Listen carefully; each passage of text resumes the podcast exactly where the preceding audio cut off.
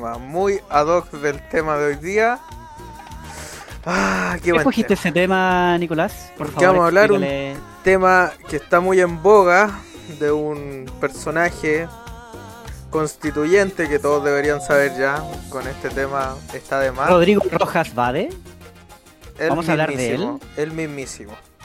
Y para eso trajimos un especialista. Po. O sea, no, no, no, no, nos dimos el tiempo. Bueno, César Oye, se me, siento flight con esta canción, weón. ¿Y qué pasa, hermano? La puleta. Pues dale nomás. Por favor, estimado, puede presentarse don Maxi. ¿Quién es usted? Buenas su- tardes, buenos días. Aquí presente Maximiliano Longos, psicólogo. Primero que nada, muchas gracias chicos por la invitación a este espacio. Aquí a hablar de nuestro constituyente favorito, presente, del momento. Rodrigo Badé, El pelado Badé. pelado Badé también conocido. Pelado Joseph, Pelado yo sé. médico. Oye, güey. la idea no, no es, no es burlarnos de la situación. No, no, aclarar que no, que todo va a ser como desde un punto de vista opinión. No, no lo vamos a hacer pebre, pero querían opinar de en Claro. pauta sobre este tema. La idea de nuestro invitado Maxi, como otra hora huesitos, no sé si se acuerda que le decíamos así, hace muchos años atrás, eh, como es psicólogo experto, yo te estoy colocando en un pedestal muy grande, Maxi, Uf, Eh, la nos, presión. nos va a dar, digamos, una visión eh, para entender un poco, claro, el, el trasfondo de qué, qué te lleva a, a mentir por, por tanto tiempo. ¿Cuánto eran? Ocho años aproximadamente mintiendo que tenía un cáncer que finalmente no era. ¿O no, Nicolás? Exacto. Bueno, eh, para empezar, contexto. ¿Qué pasó con él? Al- Alguien que vive bajo una piedra a lo mejor no sabe, pero todos saben ya. ¿Qué Ya, pero espérate, es que Sí. eh, estoy esperando que termine el tema. ¿cachai? No, Ah. no lo cortes el tema, pero Ah, estoy esperando que termine para, para poder hablar porque como que me distrae. Está, está bueno, Eh. sí, pero si querí... ¿Lo Pero es que es, es buen tema, ¿no? Sí, ahí terminó. Mira, Ajá, listo, preciso. excelente. Ese Oye, eh, ¿de qué año era este tema de Ráfaga? No, cacho, ¿Era de, de los 2000? Por lo menos. Sí, se No. bailaban los calduchos. ¿Se acuerdan de los calduchos o no? ¿Qué, qué es eso? Se te habrá- ¿Qué? Puede ser que se haya caído el carnet un poquito, César. ¿Cuáles qué son los calduchos? No, no conozco ese La- concepto. las dos personas que nos escuchan eh, van a decir, oye, calducho, ¿qué, es- qué, qué es calducho? Eh, lo, lo dejamos ahí como, como, ¿cómo te iba a decir? Easter egg. Easter egg. Como, Pero explícanos, ¿por qué el cartucho? El cartucho... no, calducho. Va, el cartucho... calducho. Yo conozco a cartucho.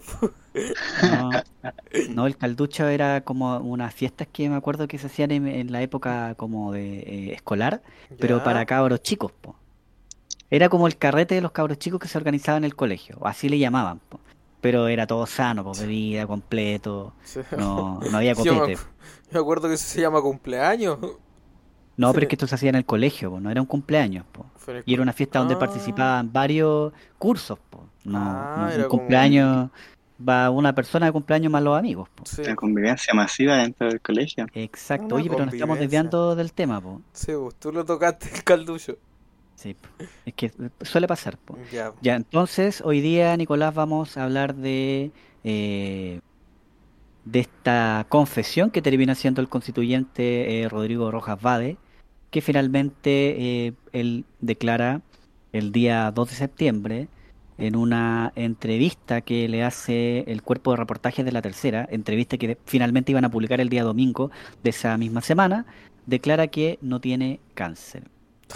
Eh, esto, por supuesto, trajo un montón de consecuencias, eh, ya que recordemos que llevaba ocho años eh, aludiendo a esta enfermedad, a esta leucemia, a este cáncer terminal, de la cual, digamos, usufructó durante muchos años.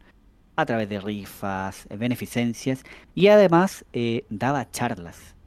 Esta es una de las cosas más impactantes, daba charlas sobre cómo defenderse, cómo tratar el cáncer, cómo vivir el cáncer, digamos.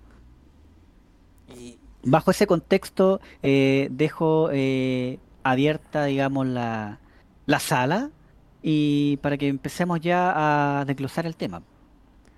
yo tengo una Por favor. yo tengo una pregunta. Pregunte. Bueno, psicológicamente lo estábamos hablando antes, pero ¿qué lleva a alguien a mentir tanto? y esa es la pregunta que tiene que responder nuestro invitado, Maxi, sí. por favor. ¿Qué, qué llevaría a una persona bueno, psicológicamente hablando? Ot- Otra cosa mencionar, ah, no es que, a ver, no lo vamos a crucificar a él porque todo el ser humano miente, todos, Exacto. todos mentimos alguna vez, así Sí, que Nadie no- es perfecto acá, que lance, ¿cómo es el dicho? Que lance la primera piedra el que no sé quién.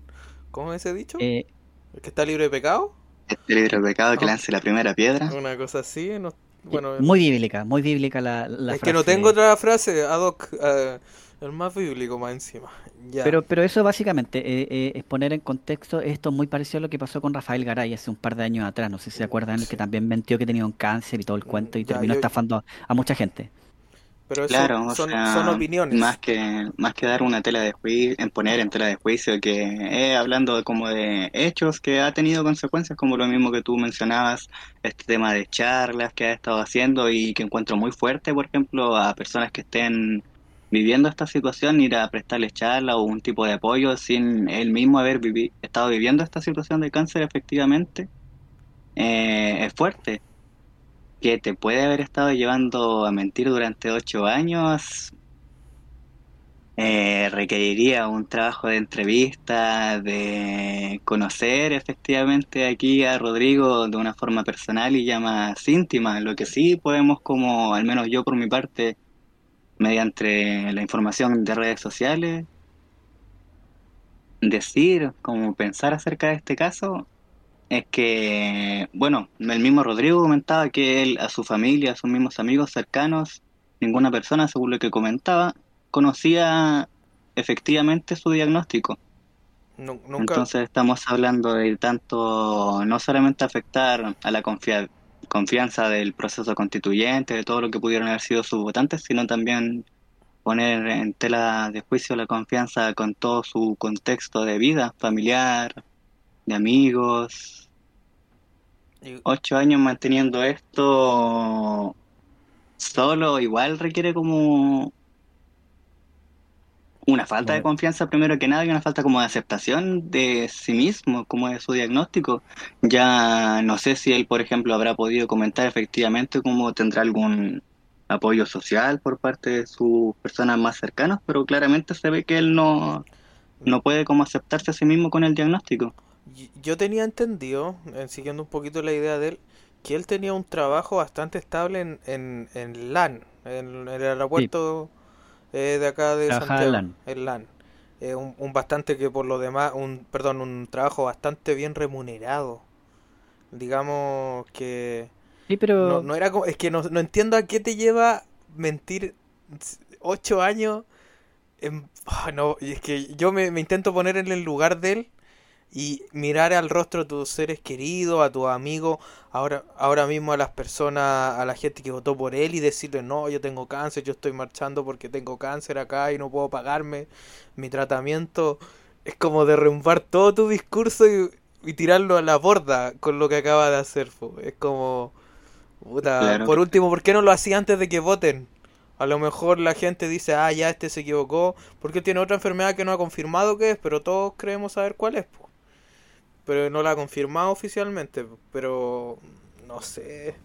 Claro, que él, aludió finalmente por una forma para intentar justificar el, el porqué de la mentira. Mira, en, en lo personal yo creo que una mentira no es justificable. ¿eh? No, no se justifica, yo no puedo justificar una mentira. Eso es lo que yo creo. Pero él alude a que, claro, como esta enfermedad que él padece eh, no es socialmente bien vista, eh, por eso él no, no, no, no quiso, digamos, entregar el diagnóstico a su círculo cercano y nunca fue honesto con respecto a qué le estaba pasando finalmente. Dicho eso, eh, yo puedo compartir con él eh, que en, las sociedades siempre va a haber ciertos prejuicios para, ya sea por tu color de piel, por tu forma de ser, por tu forma de hablar, etcétera. Pero, pero yo vuelvo a insistir, lo que comentábamos fuera del programa, eh, es el hecho de que em, tú no te tienes por qué sentir obligado a contarlo todo. Tú, tú, tú sabes cómo llevar o enfrentar tus problemas, tus enfermedades, tu vida. Entonces, ¿qué, por, por qué si decidiste mentir en tu enfermedad, en tu diagnóstico, ¿por qué ya después de eso empezaste a, a dar charlas, empezaste a darte una vida que no correspondía a tu situación? Entonces yo creo que ahí es la duda que, que me genera, eh, eh, más allá de- del diagnóstico final o no, eh, al final podemos, para, para entender un poco, queridos amigos, al final hagamos un diagnóstico eh, político, hagamos hoy un diagnóstico más, más como, ¿Humano? claro, más personal, Sí. para poder entender un poco, porque yo creo que el diagnóstico político está más que claro, sí. eh, pero que, que, que lleva finalmente a que, a, a- a que él haga esto, a, a que él termine viviendo una mentira por ocho años. Yo, yo creo así en base a nada, en base a intentar ponerme empatizar con él, eh, la comodidad, pu. Porque con esas charlas, con esas rifas que se hizo, se ganó plata, pu. Se ganó plata y nos gustó no. Yo pensé que íbamos a ser más blandos hoy día, ¿eh? Eh, En los comentarios. no, pero es Está- que estoy agradecido. Decía abogado del diablo y está haciendo, pero No, pero es que, puta, es que yo, yo creo que cualquiera, pues si cualquiera llegaría a eso, si se da cuenta, oh, aquí está mi mano para, no sé, no, a lo mejor no trabajar tanto, no sé, pero igual la comodidad de la situación y, pens- y ver cómo actúa la gente, porque igual cuando uno llega y dice tengo cáncer, automáticamente tu entorno cambia. O sea, podríamos decir de que él actuó como un político más, mintiendo. Es que en realidad sí, po, porque mintió a toda Bueno, la sí. gente, po. Mintió a toda la gente, le vio los que votaron por él. ¿Cómo se tienen? Me pregunto, ¿cómo se sintieron los que votaron por él, po? ¿Cómo se, cómo se siente la gente que lo ayudó? Que Cacha. Claro. fue partícipe de, de la rifa y todo. Pero Maxi, por favor, eh, eh, trata de, de, de ayudarnos un poco a, a- a ver la parte como psicológica. Digamos, ¿qué, qué es lo que nos podría llevar a nosotros como ser humanos? Quizá analizado desde nuestro punto de vista, más que ponernos en el lugar de él, porque va a ser difícil. Sí. Pero ¿qué nos lleva o qué lleva al ser humano o a mentir y a, a aguantar una mentira por, por tantos años? Igual según lo que él comentaba, eh, él había escogido cáncer como enfermedad porque era muy similar a lo que era su propia enfermedad, entonces igual ahí hay como un grado de autoconvencimiento y de como justificación de poder utilizarlo así, o sea, él efectivamente es una persona enferma, entonces igual eso tiene que, según mi percepción, alivianar un poco como el peso de la mentira, por decirlo así. Así que igual para poder mantener los ocho años, una mentira, encuentro que de a poquito una persona se tiene que ir como autoconvenciendo y justificando un poco para poder aliviar la culpa, ya sea consciente o inconsciente, que esta mentira de estar manteniéndole como todo tu contexto de alguna u otra forma te tiene que ir afectando.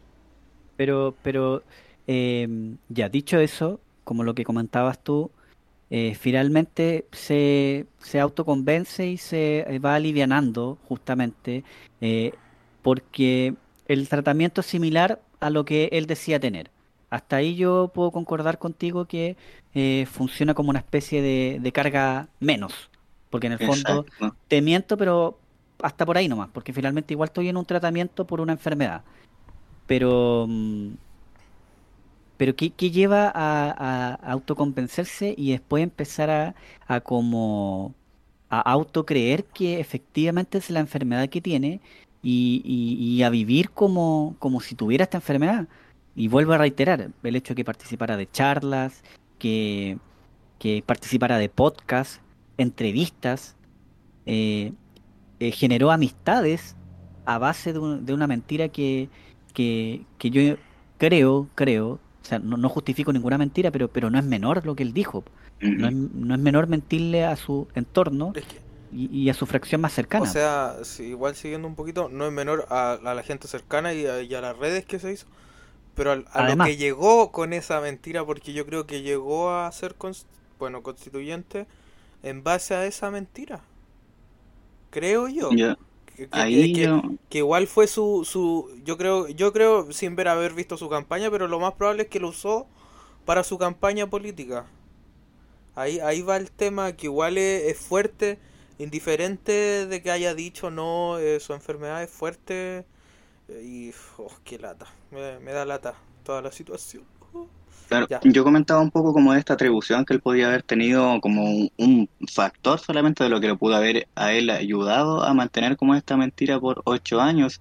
Ahora también es súper importante quizá lo que decía el Mico del tema de la comodidad y todo este proceso político que él tuvo de rifas, de charlas, de exposición, que te va poniendo en una posición tanto como de poder como también de mucho apoyo. Entonces, igual pudo haber sido toda esta suma de factores que te van metiendo, vas consiguiendo más apoyo y te vas, te abre puertas de una u otra forma te abre puertas tan claro tanto que, bueno, ya para adelante solamente como ya en- estando tanto ya el primer año, segundo año, tercer año, Y en, No. ese, en ese tiempo no, no se hablaba de constitución hace ocho años, pues. Si esto igual es hace poco, ¿cuántos? ¿Tres años empezó todo esto? O sea, igual me llama... desde el estallido social, digamos. sí, po. Claro. Y él se metió como a todo lo que debería ser como su carrera política. Comenzó el 2019 con los 2018 con con las marchas, Sí, con todo este tema o él tenía una carrera política previa a eso? No, pues él- yo me acuerdo haber visto reportajes en donde él no se hizo conocido por las marchas, que salía a De- marchar. De hecho, claro, hay una fotografía que eh, publica igual la tercera para poner en contexto. Eh, mira, Maxi, te iba a hacer una pregunta, pero eh, primero, eh, no habías comentado fuera del programa de que conocías un ejemplo muy, muy similar que me gustaría que lo pudierais compartir, obviamente sin dar nombre, aunque no nos escucha nadie, así que da lo Sí, mismo. así que. Sí, sí. Eh, y- eh, también quería agregar eh, lo siguiente. Eh, claro, aquí está la fotografía.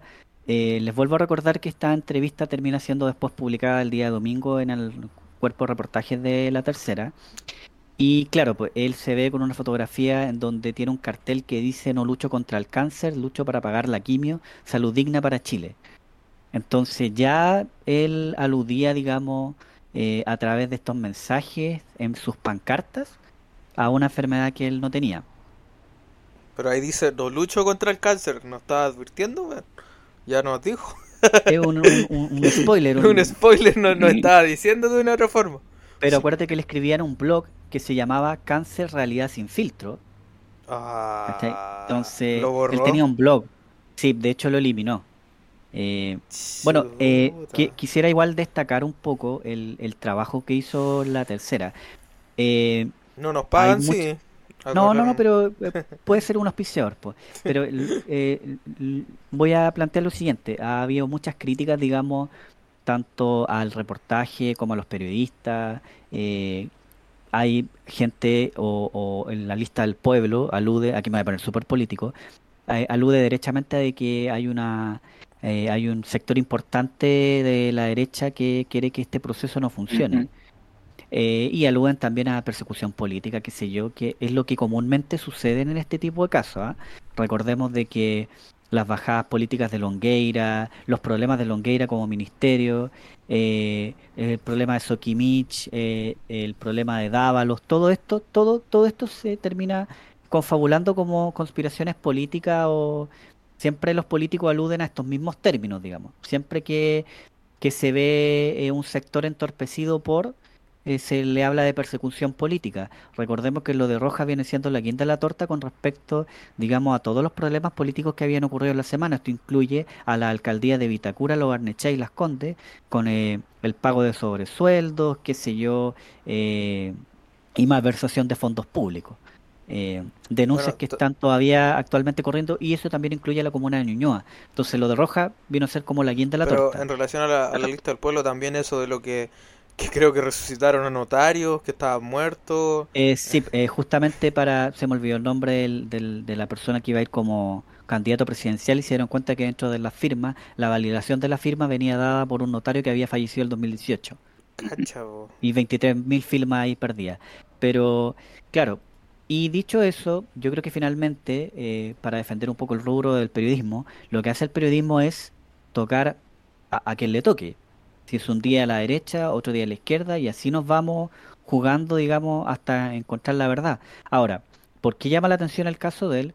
Porque, como lo habíamos comentado, fue fuera del programa, el proceso periodístico investigó eh, desde los tratamientos en las clínicas alemanas y su paso a la clínica, digamos, a Bupa de Integra Médica, hasta los mismos, eh, las mismas entrevistas que él había dado tanto en podcast como al de Clinic, incluso eh, entrevistas que había dado en la tercera, y es ahí donde ellos encuentran incongruencia.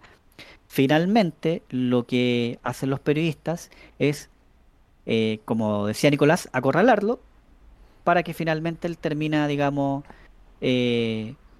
confesando, Yo- digámoslo así, entre comillas. Sí, pero es que yo creo que igual, porque el- ya con lo tú dijiste lo pudimos haber pillado volando abajo algo, pero igual eh, me, me gustaría saber, no, no podríamos saberlo, ¿qué lo llevó a decir la verdad si había mentido tanto tiempo? ¿Qué Es habrá que sido? Recuerda, recuerda que le empiezan a preguntar por el nombre del médico que le dijo que tenía leucemia. El Él pelado no recordaba el nombre del médico. No, pues el, Eh, el de ah. Barcelona. Ah, ya. Después eh, le empiezan a hablar sobre los montos. Él, él hablaba de la cantidad de montos sobre los 300 y fracción de 370 millones eh, de deudas. Le preguntan cómo logra, cómo intenta pagar la deuda, el tipo de medicamentos que está dentro de la canasta, lo que no está dentro de la canasta, el nombre del médico que lo atendió en Barcelona, el tratamiento que se estaba haciendo en Barcelona, eh, eh, por qué abandona, digamos, el- las quimioterapias contra la leucemia. Ellos también hacen una investigación con respecto, preguntándole, digamos, a médicos qué, qué significaba, digamos, dejar el tratamiento de leucemia, y muchos de ellos no lo daban por vivo después de un mes de haber dejado el tratamiento. Entonces ya habían hartos factores que te llevaban a entender a ti que eh, algo estaba pasando con este constituyente, o sea, en el fondo algo estaba escondiendo detrás. Eh, para finalmente, con preguntas tales como, eh, ¿es verdad que tienes leucemia? Eh, o si tienes cáncer o no, que esa fue la pregunta clave, digamos, que se le hace. Es, o sea, no tienes cáncer, y esto se debe a que el- los periodistas averiguan que el tratamiento que él se hizo en Barcelona corresponde más a un estudio hematológico y no a un estudio oncológico. Y es ahí donde después viene la pregunta clave. ¿No tienes cáncer? Y él dice, se supone, es que, mira, no, es que no, no tengo cáncer, no, tengo, dice. Oh. Y ahí termina la primera parte de la entrevista, entrevista que recomiendo que lean para la gente que nos está escuchando a no sé qué día nos va a escuchar. Eh, Cuando el Nicolás se le ocurra subir este tema. o O sea, ya sin, sin día. hablar de juicios de valor, estamos hablando de un hecho de que él no, finalmente no, no dice que no tiene cáncer por un tema de culpabilidad o de sacarse este tema de encima, sino que es porque ya lo ponen contra la espada y la pared a través de una entrevista. Sí, pues, o sea, finalmente con, todo el proceso investigativo era justamente para tratar de identificar qué era lo que tenía. Finalmente, yo creo que, eh, me voy a poner en un supuesto, yo creo que ellos ya intuían que no tenía cáncer. Con todo, esta, con todo este proceso de investigación, yo creo que ya intuían que él estaba mintiendo. Solo que esperaba la confesión de él. Bueno, producto de esta entrevista Que se le hace el día nada, jueves po. 2 de septiembre, exacto, que se le hace el jueves 2 de septiembre, horas después él termina revelando en sus redes sociales que eh, finalmente tiene no tiene cáncer, digamos. Pero aquí viene la pregunta que le estaba haciendo al Maxi hace un rato atrás, Sí, que justamente nos había, nos había dado un ejemplo, es que quería poner un poco en contexto todos Sí, estos vale. temas para que la gente no crea que so- somos un par de ignorantes. Claro, Eh, claro. El, O sea- el ejemplo que nos habías dado que estaba muy bueno, Está muy que bueno. si bien a lo, a, a lo mejor eh, no sé si refleja del todo, pero, pero es bastante llamativo. Por favor, Max. Son circunstancias muy similares, al fin y al cabo es como para poner otro ejemplo de por qué alguien puede estar mintiendo durante tanto tiempo y obviamente siempre las razones van a ser personal de cada caso, cada persona. Aquí una experiencia muy cercana que yo tuve fue con un compañero de la U, quien a nosotros en quinto de la U, eh, cuando estábamos entrando en nuestro proceso de primera práctica profesional, nos comentó que él tenía un cáncer que se lo habían detectado, diagnosticado, que era un cáncer de carácter terminal. Chuta.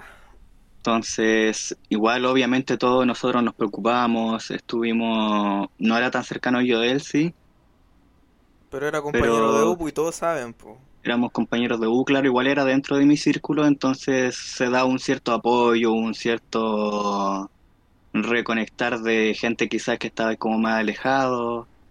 Después nos fuimos dando cuenta de a poco, a los meses después, yo conversando con una compañera con quien él antes tenía una relación, que habían terminado hace poco, empezamos a ver como ciertas incongruencias con respecto a lo que él nos decía, porque él estaba atendiéndose también dentro de, de una institución po- como para llevar como un apoyo psicológico a toda esta situación.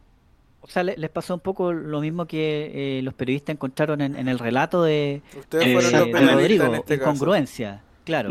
Comentábamos que habían ciertas incongruencias, por ejemplo, se le empezaron a pedir a través de los mismos profesores de la universidad por temas académicos de su práctica, tesis, eh, justificativos médicos del diagnóstico para poder eh, ver como recalendarización, justificativos para poder como darle un trato especial de- académico, Sí, el cual se había logrado a través de palabras, pero después cuando fueron a pedir papeles, él empezó a... Bueno, dejó la terapia cuando le empezaron a pedir esto estos Justo. papeles para poder justificar, también todo lo académico, y empezamos a cachar que al final nunca, nunca fue, y todo este tema había sido por poder, bueno, lo que atribuimos a poder mantener esta relación de alguna u otra forma con, Con... Con esta compañera tuya. con esta digo. compañera, claro. Oye, Estamos hablando de por lo menos un semestre más de una mentira que tuvimos y que después, claro, él nos había dicho que era terminal y que tenía un par de meses. ¿y, y cómo pero su- tampoco se veía tanta consecuencia física después y en un principio uno no va a poner en tela de juicio ese tema, no, pero ya después van pasando los meses y van entrando las dudas. ¿Y co- cómo? Ya se, se dieron cuenta que no tenía mucha coherencia cuando compararon lo- los relatos, pero eh, finalmente él dice, ¿no tengo cáncer? ¿O hasta el día de hoy sostiene que lo tiene? Hasta el día de hoy yo no mantengo más relación con él, entonces no sabría de- decir tampoco si es que después de él efectivamente está- le habrá dicho no, pero sabemos que él no, después nunca estuvo en ningún tratamiento ni tampoco nunca vimos ningún, ningún Ningún- tema médico. No, no presentó ningún ningún antecedente médico tampoco en la U, entonces asumimos que él nunca nunca tuvo. Ah, usted... Nicolás, yo creo que Dale. le tienes que ir a dejar flores en el cementerio Parque del Recuerdo. Ahí, ahí está actualmente el compañero de Maxi. Uh, ¿Te sí, imaginas? Pido disculpas por no creerte, compañero, no. Oh, terrible. No, no, no, pero si él dijo que era un cáncer que, que, que, que, digamos, lo iba a matar en un par de meses. Nunca No, no, así, y, po. o sea, todavía sigo en redes sociales y claramente, claramente no. Está, está vivo, del más allá sube foto.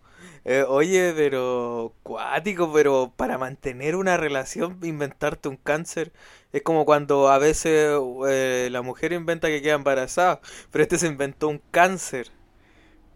¿Cómo? Claro, Ah, claro. Tan enam- no sé, si- no, eso es una obsesión, pues no es enamorado. Oye, pero, Eh. pero Maxi, eh, de acuerdo a, tu, a tus estudios, me imagino que en algún minuto, cuando le has tocado hacer análisis, eh, bueno, entendiendo un poco que igual esto puede, tener una multiplicidad de factores, porque cada ser humano es distinto, es un mundo en sí mismo. Exacto. Eh, pero, ¿qué, qué factores en común podríamos encontrar entre tu ejemplo, por ejemplo, valga la redundancia, y eh, el caso de, de Rodrigo de Rodrigo Bade, Rodrigo Vegas Bade, no sé, ya se me olvidó ya, el pelado. y Ogaray, Ogaray, por ejemplo, el pelado Joseph.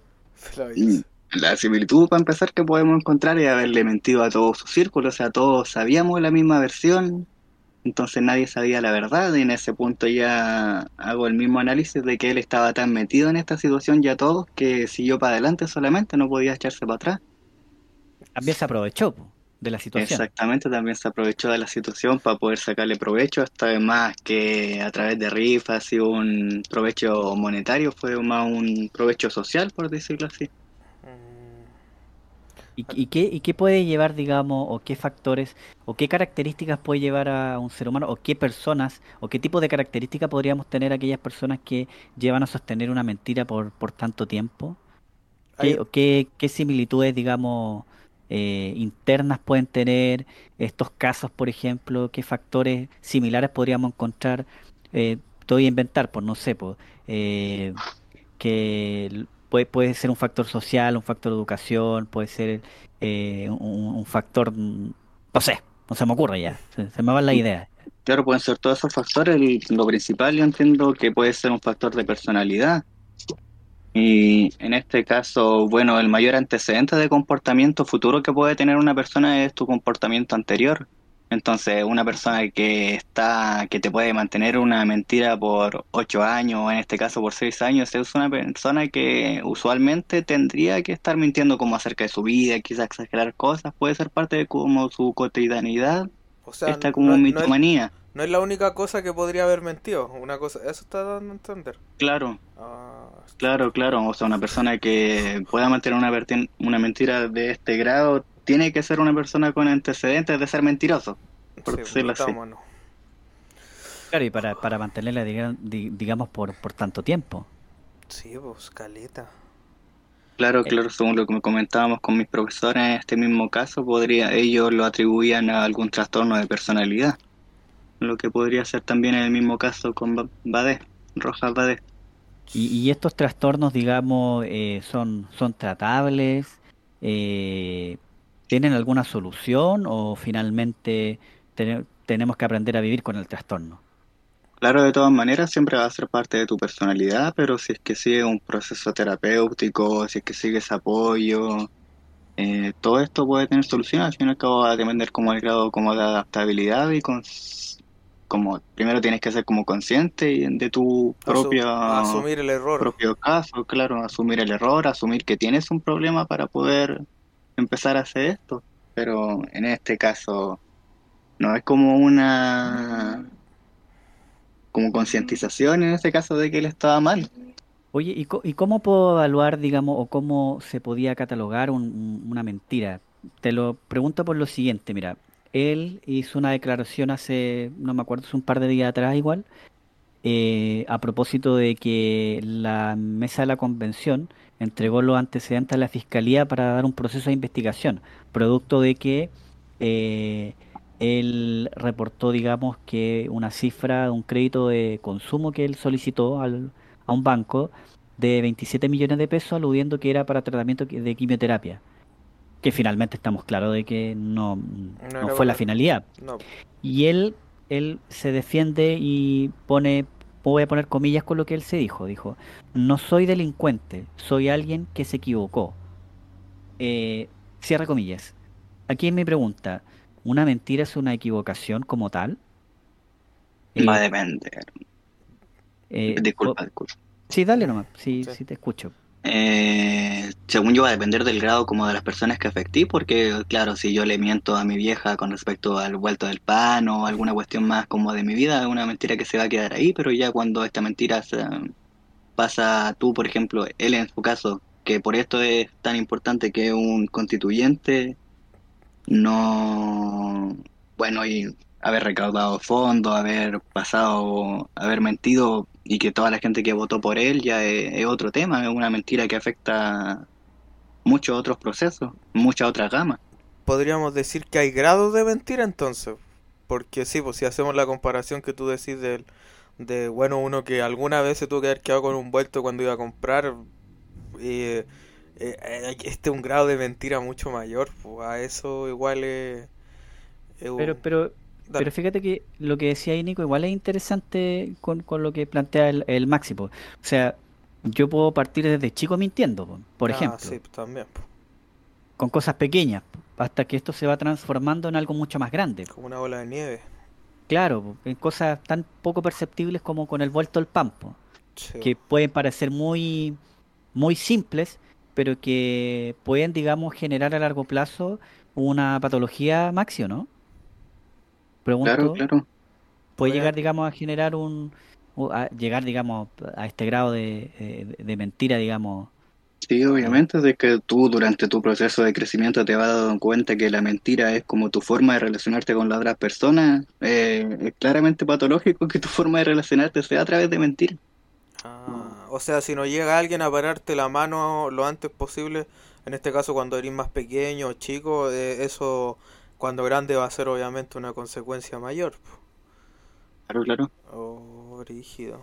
Oye, y mira, y le quiero dejar otra pregunta planteada porque eh, quiero hacer dos cosas. Una pausa, porque Ya. necesito ir al baño. Ya. Eh, segundo, porque necesito tomar agua. Veo al Maxi, le envidio eh, el tazón. ¿Qué está tomando Maxi de todo esto? Un tecito. Mira, sí, está ideal. Me- de hecho, me voy a preparar un, un té, justamente. Eh, con imitación de Evangelion Eh, o sea, y Otsea. Y eh, se me fue la idea. iba a Quería hacer dejar- ah, ya. pregunta. Sí, sí. Lo que pasa es que, eh, a propósito de, de- de este mismo tema, eh, me pasa a mí que, eh, bueno, yo no, cono- no sé si existe estos, a ver, eh, grados de mentira, como decía el Nico. Yo lo desconozco. Es como cuando Es te que, dicen, es que es oye, siempre- la mentira blanca, una mentira, una Sí. mentirita blanca. Es mentira igual. Sí, exacto. igual. Siempre se ha escuchado es mentira igual, pero es que ah, yo hago la comparación que igual es un grado porque de, quedarte con el vuelto del pan como niño, que aquí, de más que alguno alguna vez lo hizo, ¿para qué estamos con cosas? A, Sí, a, a la mentira que llegó a este tema en general, hay un, hay un paso tremendo.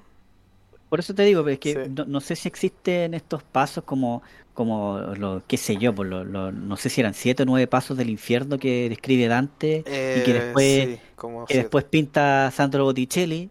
Eh, pero a lo que a lo que voy yo es ya, ¿qué, qué afecta más? ¿Qué, o, o- o- o- o qué tipo de mentira podría afectar más? Porque en este caso yo les pongo el ejemplo Yo creo para que- la pausa comercial, espera, Claro. para la pausa comercial. Si yo te digo y le digo al pueblo, ya voy a ser un político y yo le digo al pueblo, oye, les mentí y estuve robando de la alcaldía durante mis 30 años. Eh, Nico, ¿se escuchó clarito eso en el Puta, micrófono? La wea, No, ya, voy a tener que repetir la pregunta. ya. Pero voy a hacer, voy a poner ahora en la. Oh, oh, ya terminó, ¿no? ¿Se puede o no? Sí, ahora sí, disculpa. Y ahora sí. No. Se, se nota que el Nico es de pueblo. Uh, Bueno. Esa, esa Nicolás presente. Eh, ya, pues, ¿qué, qué les iba a contar? Que eh, el, Estoy Mira. ocupado después. eh, que saludo a tu papá. Sí, arroz con pollo. arroz con pollo. No. Con ese- ya después hablamos. Chao. O, eh, como, como, como echaré a tu papá así, ah, papá, ándate de acá, bueno, es que estoy en un programa que no escucha nadie. bueno. Ya, sí, ahí bajo. Dale. Pero todavía me duele el brazo para mear. Eh, oye, y qué fome era el chiste del Alvarito Sala. Después te lo vamos a explicar, Maxi, ¿eh? Sí. Ya, ya, sí. Por favor, quede colgado. Eh, que se de... Ah, se- discul- el- disculpemos a los tres oyentes, disculpo. Sí, se, se operó el, el Nico, po, de, de cálculo. Entonces tiene, tiene ahí problemas para mear, po. ¿Sí? ¿Te operaste de cálculo, viejo? Sí, ¿Por qué crees que estoy acostado acá haciendo la cuestión acostado y no en mi si- Sí, ¿Por que te veo muy que no? cómodo. Sí, pues si no Fue- puedo estar Fue sentado. si no- tratado por, por buenas profesionales, buenas tenas. Eh, Profesionales de... te, te- te aconsejo escuchar el podcast pre y post operatorio, el especial que hicimos. Oh, eh, Ahí nos vamos muy funados, sobre todo un post operatorio y Oh, preoperatorio. sí. Las Eh, ya, pero Ya, la pregunta para la pausa, po. sí, Eh, sí. el hecho está de que, ¿qué es más impactante? Yo político, te digo, les mentí a ustedes como eh, pueblo y estuve robando durante 30 años en mi alcaldía. Mm, Ya. Ahí te dejo una un tipo de mentira. Y el otro tipo de mentira, eh, durante 30 años les mentí a ustedes, les dije que tenía eh, una enfermedad terminal y además eh, los, todos los beneficios que ustedes hicieron, el apoyo que me hicieron a mí, fue plata que fue directo a, a mis arcas personales. ¿Qué más? ¿Qué duele más? ¿Qué le duele más al pueblo? Algo que llega a trastocar eh, los corazones, las sensibilidades, porque ojo, cuando estamos hablando de enfermedades, estamos tocando el interior de una persona. Sí. Dicho sea de paso, es como la Teletón. ¿Cómo funciona la Teletón? Tocando los corazones de las personas. ¿Cachai? Entonces, y, y- o versus un, un político que solamente se dedica a robar plata y que después termina pagando con clases de ética. Dejo ahí la pregunta para la Ah. pausa comercial. Ya. Después la tienes que repetir. ¿La tengo que repetir? Sí.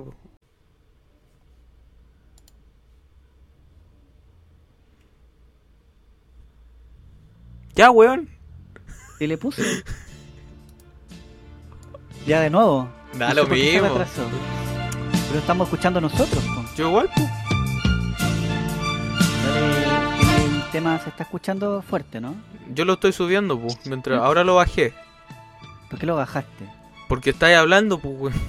No, es que necesito que la gente escuche el tema. Ya, voy a subirlo, no lo vamos a escuchar. Súbelo. Yo era feliz contigo, vida mía. Tú eras principio y fin de mi alegría. Yo te creía fiel como la luna que acude a protegernos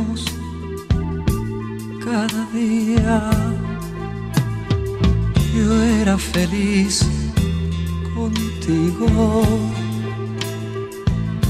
vida mía. Tú eras mi perro fiel, yo era tu guía hasta que desperté de mi locura y pude comprender que me mentías. Todo se derrumbó dentro de mí, dentro de mí. Hasta mi aliento ya me sabe ayer, me sabe ayer. Siento que todos los temas que hemos elegido de una u otra forma ofenden. Es una forma gráfica de, de exponer la situación, pues, Nicolás. Sí, demasiado. Menos mal. Igual, igual ayer que me fui al chancho al principio. Oye, y este tema, Emanuel, un clásico. Yo creo que yo creo que finalmente esto es lo que está pensando, está pasando Rodrigo. no. o, o sea, no solo él, yo creo que los votantes igual, pues. Yo creo que este es el tema de la lista del pueblo en este momento. Sí, ah, sí, A nivel de confianza del proceso constituyente. Oye, pero. ellos, eh, ellos que se decían a- eh, que iban a, a barrer un poco con la política vieja y, act- y actúan igual que la política vieja. Todo se derrumbó, po. Es, lo mismo con otro nombre, no sé. ah. Me, me interesa lo que va a salir si ahora. ¿Por El, oye? el libro, pues, de la constitución nueva, po. Ese borrador que van a tener que subir dentro de un, un año ya, por lo menos. O más. Dos años tienen. Y tienen Ojalá salga. Es que debería Ojalá. salir para que uno lo lea. es- yo Ahí sí me voy a dar el tiempo de leer esa cuestión. Porque ahí ya es lo real, real que se va a quedar. Lo realmente que va a quedar. Pero también esto generó memes que también son buenos. Eso es bueno. Uno que me gustó y me reí bastante. Que la tía Pikachu no había visto Pokémon. Real. No, pero son todos unos mentirosos estos desgraciados. No, No, pero era, era- era un meme. No, no, ¿no? no. a- ahora sí me indigné. Raja Padre, te pido disculpas, tía Pikachu. Una. Fue una... No, que no me importa la plata que se haya robado este compadre Rodrigo. No, no la tía Pikachu no vio Pokémon. No, no, está mal. Había visto. Digimon, decía el meme. Se puso a ver Digimon. Y, creo que ella subió una historia, no sé si es verdad, esto era una, que decía que, que desinformado yo veía Pokémon con mi hijo, una cosa así. Respondiendo a la supuesta noticia. No sé si era mentira o verdad, pero cuático igual. O por ejemplo Oye, que la que la presidenta no era mapuche, po. También. Un meme así, po. Ay, ¿qué, qué, qué decía el meme? No, pues, eh, no era mapuche. No, Ah, porque. como era mentira. Sí, pues estaban haciendo la, la alegoría de lo que estaba pasando, pues, puras cuestiones así. Pues. Oye, bueno. lástima que, que este programa sea solo de audio nomás. ¿Por qué? La gente solo no escucha, ¿no? Porque podíamos haber colocado los memes en pantalla. Ah, sí, pues también. El, el- cuando hagamos el live a fin de año, Live en Twitch. live en Twitch, ahí vamos, nos va a mostrar los rostros porque algunos tenemos trabajos que, por Que desgracia, cuidar te- imagen. que cuidar imagen, desgraciadamente. Sobre todo yo, yo creo que yo soy el que más tendría que cuidar mi imagen. Oye, qué, qué buen tema para haber hecho la, la pausa musical. ¿ah? Recordémosle a la gente que por lo general siempre hacemos pausa cuando queremos ir al baño o tomar una taza de té. Sí. O ver si, O las dos cosas. o ver si tenemos orina en la sangre. No, sangre en la orina. No, como Ya, pero eso es porque te operaron. po. Sí. Pero no hay. Ya, pero- Totalmente. Estamos vivos. Cotidiano. Lo algo cotidiano. Lo cotidiano. Ahora ya si es parte de tu cotidianidad, levantarte en la mañana y Y sangrar algo rojizo No, ya en la no. prima- en Lo primera fue- meada, no, lo fue anda médico, Pero, espérate, lo rojo no sale eh, siempre a fin de mes, ¿o ¿no? Ah, funao, funao. funao. Te vais funao. Oye, eh, eh, ¿tú- ¿ustedes sabían que eh, muchas personas, en realidad, al sueldo que reciben a fin de mes no le llaman sueldo mensual? Le llaman sueldo menstrual. No. sabía Nunca, no, César. Nunca había lo había escuchado. Oye, te, te No, estáis no. funao, weón. No sé, porque siempre como que, no, no sé, era un chiste en realidad que había contado el funado de Álvaro Sala alguna vez, por eso me acordé. Ah. Creo pero- que era porque lo pagaban a fin de mes porque duraba tres días, no sé cuánto dura una menstruación, weón. Dura más, mi amigo. Por lo que depende la, la, la persona. Y, eh, claro, weón, salgamos. Nico. Salgamos de ¿Tú acá, sí, weón. No, ya salgamos, weón. Salgamos. ¿Cuánto nosotros. dura, oye? No, no, pero en serio, te pregunto de, de curioso, ¿cuánto dura? Eh, depende la, la mujer, pues, weón. Ah, pero puede durar mucho más, de Mm, tres días, ¿no? Sí, pues dura más algunas, otras No sé menos. cuánto durará el proceso de ovulación. Pero de... ya. No somos los más indicados, somos tres hombres. Sí, sí. Nos van a... Que- así- es que yo nunca con una mujer, señorita que puede, que pueda responder esto. Sí, vamos, vamos- no hemos tenido invitada a don César. Yo soy virgen, por eso pregunto. La Yo así como voy, estoy pero a dos meses de volver a servir. Más o menos. Oye, esto es eh, sábado funaki. Sábado fue- Yo creo que este bloque es más chill. Ya saliendo pero- un poquito. Oye, pero Maxi, ¿estáis soltero? Sí, sí. Para las cabras ahí del Instagram. Uh, eh, Ya, a pues. ver, ¿desde qué fecha? ¿Cuánto tiempo ya? ¿Un año ya o no? Ya, caleta. Este... No, mucho más. Te lleva Desde como tercera de la U, yo tienes como unos cuatro o cinco años. Cuatro años soltero. Oye, pero nada, ni nada en cuatro años. O sea, he tenido como mis romances, pero ningún pololeo después de. Ah, o sea, ah, ya, Ah, en ya. estos cuatro años hay podido zapatear. Así lo llamamos, zapatear acá. Sí, porque Sí, estamos sí, en septiembre sí, ya, sí. en septiembre. En Halloween, ¿cómo va a ser? Siguiendo ejemplo del gallito. En Halloween, ¿cuál va a ser el término en octubre? Eh... Iba a decir No sé algo. Pico dulce. Ah, Oye. Salven las tens. Salve las tets. Chiste interno. Oh, Eh, este- salve Lorena Capetillo. Lorena Capetillo. Son chistes internos, Maxi, que si escucharais un podcast entendería.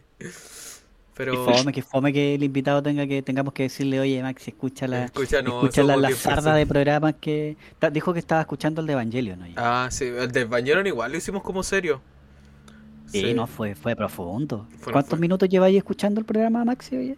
Voy en el minuto 18. Ah, Oh. No, pensé que iba en la mitad, pero 114 minutos. Uf. No, no. yo de hecho ni siquiera lo he escuchado, ¿no? lo encontré tan largo. Yo he escuchado, voy a la mitad. Pero es muy técnico igual. Es Genesis Evangelion, puma. Se merece mi tiempo. Eh, se merece. Me me va a dar el trabajo escuchar. Eh, ya, pues, a ver, volvamos a lo nuestro, por favor. ¿Cuál era la pregunta? Eh, quedado en la pregunta. sí. L- Luego de esta, de esta breve, Ah. breve intervención eh, ¿Humorística? No, humorística, Intento. no, intento de humor de Pedro Nicolás Rominot. eh, Pedimos disculpas, a. Pe- inmediatamente. Me pido disculpas, pero a veces mi humor rosa lo, lo funao y lo básico. Yo diría. No, pero, pero hoy por hoy la gente sabe diferenciar entre, entre humor y verdad, ¿o no? Bueno, esto es verdad. Y Sí, mañana, mañana te crucifican. ah, así, mañana hay fa. está crucificado ya. Funao. en- Sábado. En Plaza Italia. La gente, no sé. Ya, pero No, volviendo. está- un, un día vamos a hacer un especial de gente sensible. Generación de cristal. Uh, Oh. Uh, buen, buen nombre. Buen Ah, no, tema. pero ahí, Buen ahí tiene que volver el Maxi. Sí. nos tiene que dar el punto de vista psicológico. Sí, po. ¿Por qué, ¿Por qué generación, Generación de de cristal? cristal. ¿Por qué? Oh, me gusta, me gusta. Oye, Buen pero Ya Maxi, queda ahí listo para otro capítulo. para otro capítulo. Está ahí. Eh, Eh, ya, no. espérate. Eh, ¿Por qué volvimos con el manual? Ya se me olvidó. Ah, Eh, todo se derrumbó todo se dentro de derrumbó. mí. Perfecto. La pregunta que Totalmente hoc. dejaste cuando me puse a gritar, porque que fue una comparación. La, la pregunta es, claro, ¿qué, qué tipo de mentiras termina afectando más? po? La mentira del político este que dice que durante 30 años estuvo robando en una alcaldía, o de este mismo político que podría decir que estuvo robándole al pueblo de la alcaldía. ¿Cómo? Diciendo que tiene una enfermedad terminal, haciendo de rifa y todo. ¿Qué, qué digamos, termina afectando, o qué tipo de mentira termina afectando más? Aquella mentira que eh, termina siendo, entre comillas, superficial, que tiene que ver más con bienes materiales, sin trastocar, digamos, los eh, sentimientos de cada persona, o aquella mentira relacionada con eh, usufructuar o, o dar un aporte económico a base de que se te está diciendo, oye, ayúdame porque yo lo necesito, voy a morirme, soy lisiado, soy un... Pero si la... ah, ambas son mentiras. Sí, pues siguen siendo ambas mentiras. Sí. Pero ¿cuál, cuál, ¿cuál afecta más? ¿Cuál podría producir mayor repudio de, de- del público? Dejo la pregunta abierta al Maxi. Yo no.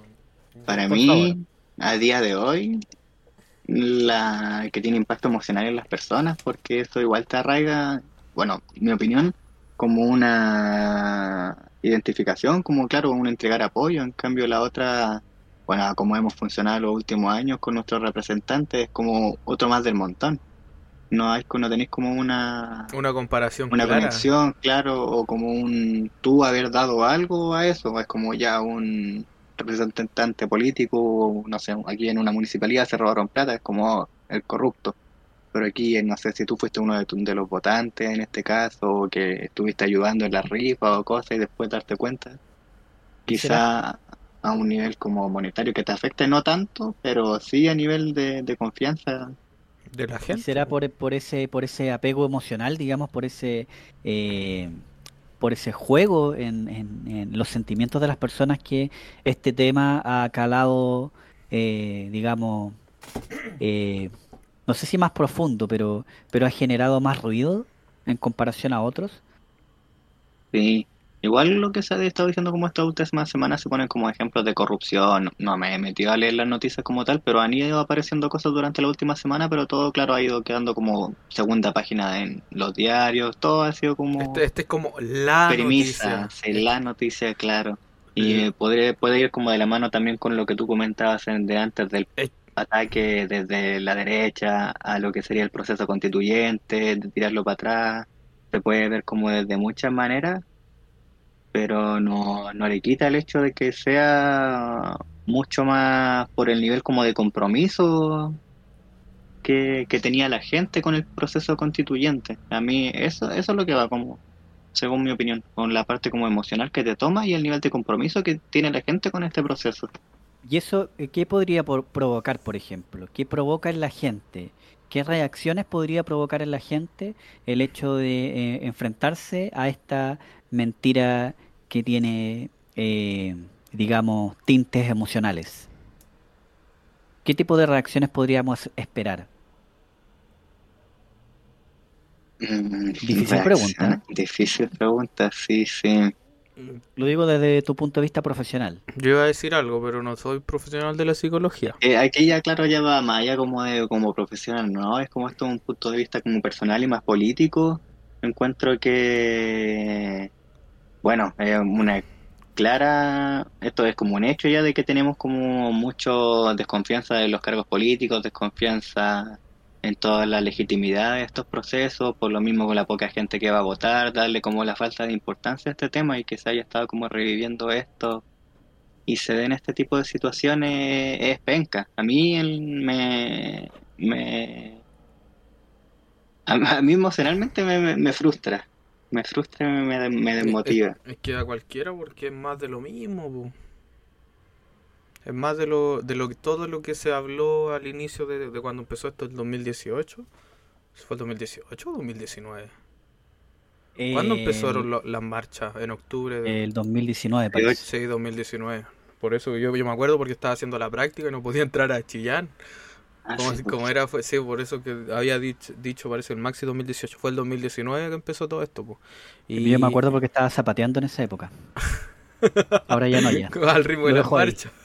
Al ritmo de las marchas. Ah, No, pues yo- la yo- cacerola ahí de fondo. Sí, pues yo trabajaba fuera de acá y tenía para entrar a Chillán, a veces suspendía las clases porque no podíamos entrar a Chillán. Ya, pero eso aparte. Pero sí, pues como más de lo mismo, más mentira. Y yo Ya, creo, mira. Insisto, la gente que votó ahí tiene que estar más frustrada.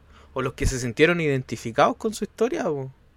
¿cómo quiero, Quiero, quiero hacer una, una, una, pregunta ya, digamos, pero para, para cerrar la arista emocional, Mm, digamos, porque en realidad vamos a pasar a la arista política ahora, que, que tiene, eh, tiene, tiene puntos interesantes ahí, pero eh, si, si, tú tuvieras que hacer un diagnóstico, Maxi, un diagnóstico, digamos, de, de este tipo de pacientes, no necesariamente vamos a hablar de Rodrigo en este caso, de este tipo de, de pacientes, claro, que, que, que basan, digamos, eh, su historia eh, eh, en una mentira. ¿qué, ¿Qué tipo de recomendaciones o qué, o qué tipo de tratamientos, o si tiene tratamiento este tipo de, de ¿cómo se podría llamar? ¿Patología? Actitudes, Actitudes sí, no, no, sé cómo llamarlo, pero... Acciones. y, y cómo debiéramos asumir las consecuencias de eso, qué debiéramos esperar de una persona que finalmente asume eh, su culpabilidad, que cuál debe, Igual debería ser la, la reacción, eso, asume, digamos, claro, pero espera, espera, sí. pero lo, lo, no quiero analizar el cómo él lo está asumiendo, porque yo personalmente siento de que eh, él, él, él, está, además está cometiendo errores del, del cómo lo está asumiendo, porque yo creo que si tú mientes, eh, o, o te, te, viste involucrar en una mentira como esta, tú das un paso al costado, automáticamente. No. Y, y, y, y me voy, o sea. Ah, ya. A eso me, me, entiendes, ¿cachai? O sea, me tengo que tratar de retraer de, de todo eso. Es que creo que no pueden renunciar. No, no, sí, tú, sí está, mm. es el, la arista política, si eso está claro sí. que no puede renunciar. Pero eh, más allá de eso es como que. Eh, no sé, pues cuando tú te das cuenta que la cagaste, es como seguir diciendo o hablando o, o, o, o sea, colocarle más leña al fuego, eh, no ayuda a apagar el fuego. ¿Me entiendes? Entonces es mejor dar un paso al costado, sea como sea este. Uh -huh. Pero yo siento que él no lo está haciendo. Pero eh, preguntándole a, al Maxi, digamos, ¿qué tipo de recomendaciones o, o tratamiento o, o, soluciones debiera, digamos, eh, hacer este tipo de personas que se enfrentan a, a situaciones como la de Rodrigo? Mm, igual, bueno, antes que todo, si es que tú dentro de, estás viviendo como alguna de estas, te sientes identificado con su caso, si es que por X motivo no ya concientizas que esta situación o tu forma de relacionarte puede estarte causando problemas, buscar ayuda en alguna parte, ya sea bueno, primero que nada, concientizarlo como que es un problema, que a todos nos puede pasar, todos aprendemos a través de estos procesos y podemos crecer como personas. Entonces, totalmente natural no tener la herramienta en algún punto para poder como sobrellevar las cosas y pedir ayuda, ya sea a tus seres queridos, a algún profesional, etcétera. Sí encuentro que si tú te estás relacionando con una de estas personas que suena así, eh, igual no me pongo en el caso de que a mí me estuvieran mintiendo todo el rato, yo obviamente cortaría relaciones y todo con este tipo de personas, no siento que sea sano para mí, pero... Eso es personal.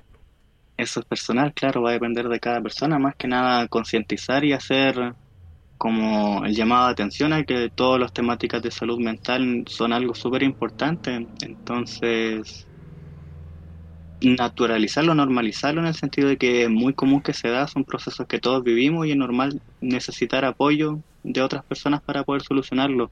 Cosa que yo encuentro que en este caso con Rodrigo no buscó apoyo con ninguna de las personas, empezó a... lo, lo logró tener, pero por medio de otras otra forma, que no es lo más a largo plazo algo que le haya salido bien, como algo que haya sido sano para él. O sea, en el fondo necesita también de una contención emocional desde de el círculo cercano. Claro, que yo me pongo en su caso y me imagino que él estuvo que haber estado tan sobrepasado, sentía, claro, por el tema del estigma, me imagino que por lo mismo no pidió apoyo y no pero de empezar a, a, cerrarse no, no va a ser la solución. Evadir el tema o intentarlo solucionar de la forma que lo hizo no no encuentro que sea sano. Nicolás tu eh, opinión mi opinión que presentó licencia. Eso podríamos decir que se hizo al lado un poco del tema. Es que igual yo creo que te tiráis a un país encima, yo hubiera pedido licencia por todo el año, así. porque igual eh, el tema en boga y yo creo que es una forma de él de conectarse, porque ya el hecho de admitir algo así, por lo menos nosotros que somos, bueno, yo me considero adulto, comillas, eh, un tema así, eh, yo si fuera él, mira la solución, yo me, me mato, literalmente tirarme un país encima, yo me mato así, o no sé, o desaparezco de la faz de la tierra de este país, con qué medios, no sé, puede que él los tenga, puede que él los tenga, pero yo no, no sé, me, la, oh, no, ya, no quiero ni hablar más de esto, campeón tema, ¿cómo están cabros? Es que es difícil. Es difícil. Es difícil, pues en este momento es como que ya le puedes decir, ya, pero ponte la peor. ¿Qué es lo peor que te puede pasar?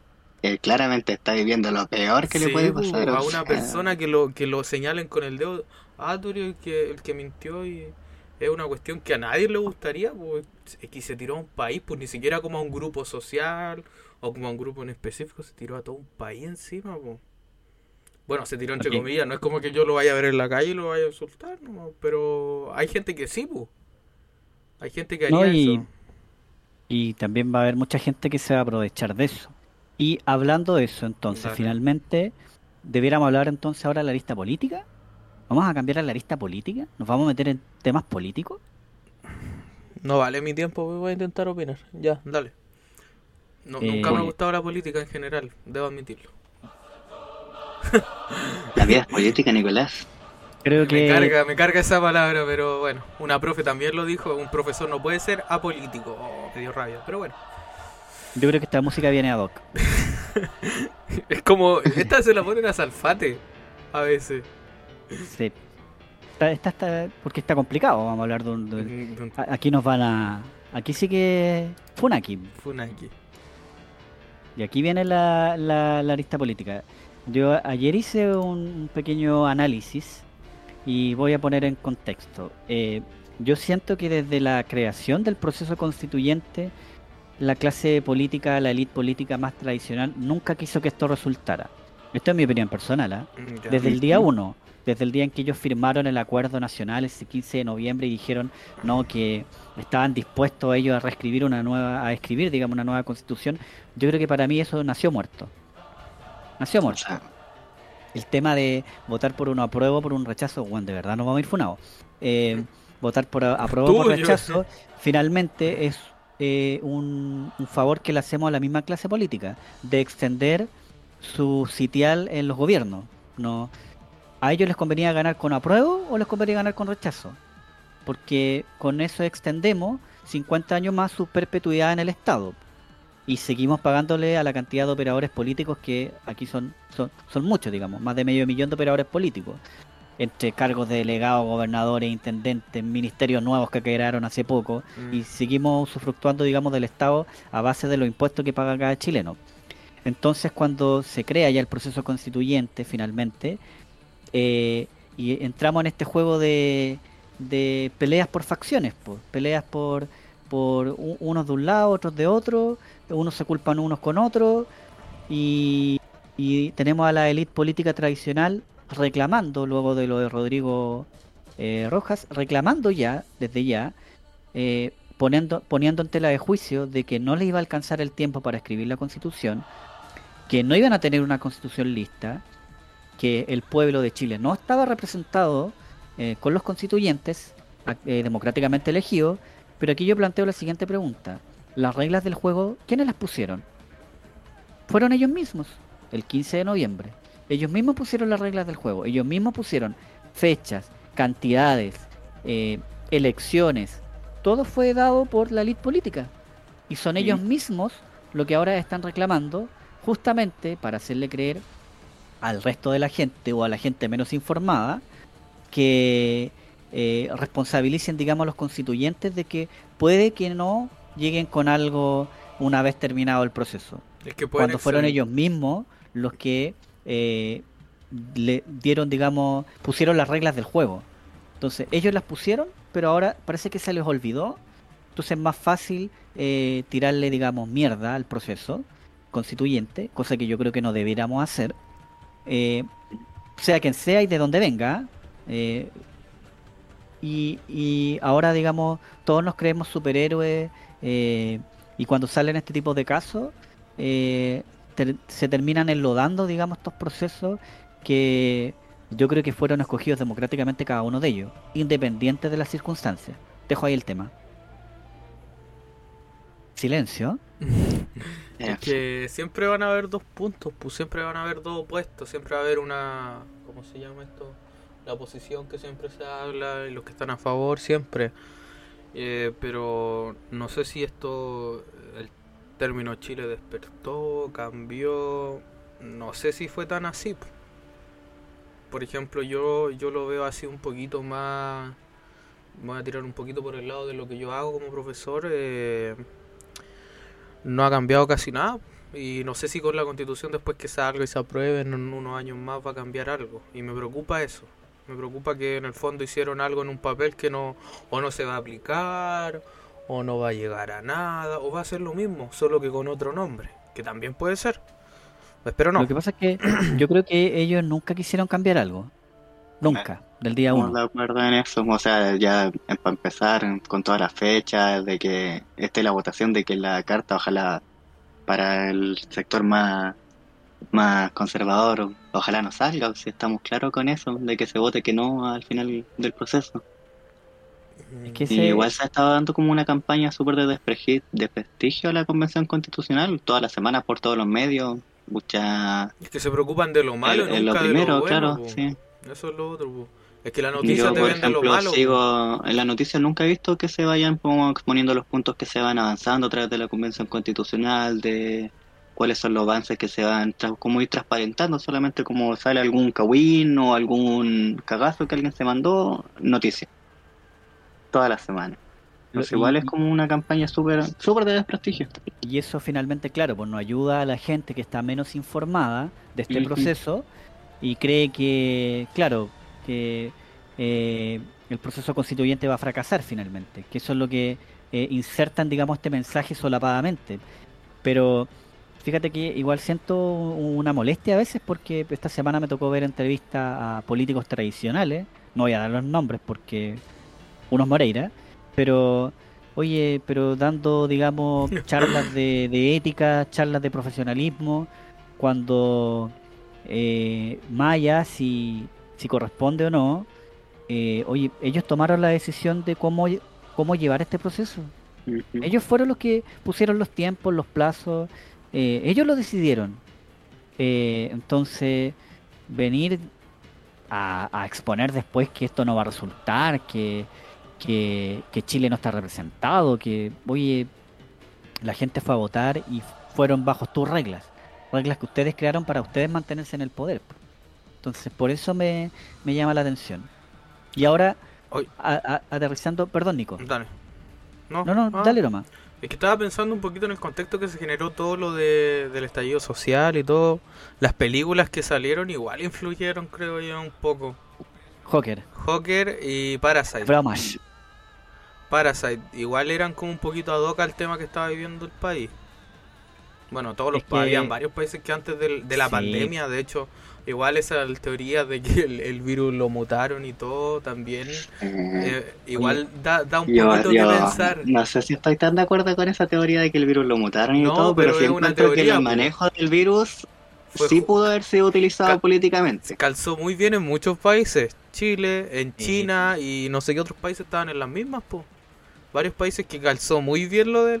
No estoy hablando que la teoría es una teoría, pues por eso estoy diciendo la teoría de eso. Pero igual deja pensando esas cosas voladas, pero no, no lo vamos a ver dentro de 50 años más cuando aparezca todo. ¿Te cachai?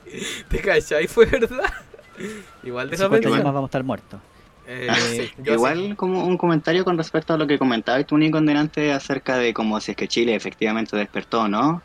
Yo creo que igual el como de salir y de efectivamente como, bueno, muchas de las personas de Chile por este mismo desconfianza política se definían como apolíticos y que la, en verdad para qué si no, no se va a cambiar nada y que este Chile que despertó yo encuentro que vamos de a poquito porque estábamos como muy en pañales con respecto a esto por toda nuestra historia política desde después de dictadura que no se podía hablar de política encuentro que igual hay temas ahora que sí son más conscientes y que sí Chile ha despertado con respecto a ciertas cosas. Por ejemplo, ya que todos ustedes sepan acerca como de salud, educación, eh, las orientaciones sexuales, temas de identidad, matrimonio igualitario. Igual hemos avanzado con respecto a estas cosas, sí a nivel como de, de que se conversa, de que esté en el día a día. La Y eso sí sí. encuentro que es una, es una O sea, sí, pues eso, eso sí es un avance claramente, pues las noticias y todo esto hace 20, 30 años atrás no se podía ni mencionar, pues.